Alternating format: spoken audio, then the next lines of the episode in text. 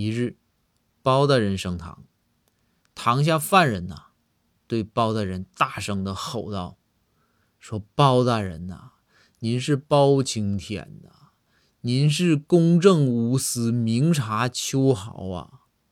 他为什么同样的罪名、同样的罪啊，怎么我就没得选，而庞太师却有的选呢？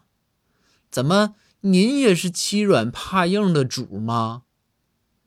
包大人说：“哎，堂下犯人啊，这没办法，你就是没得选，不管在我这儿还是在哪儿啊，你就是没得选。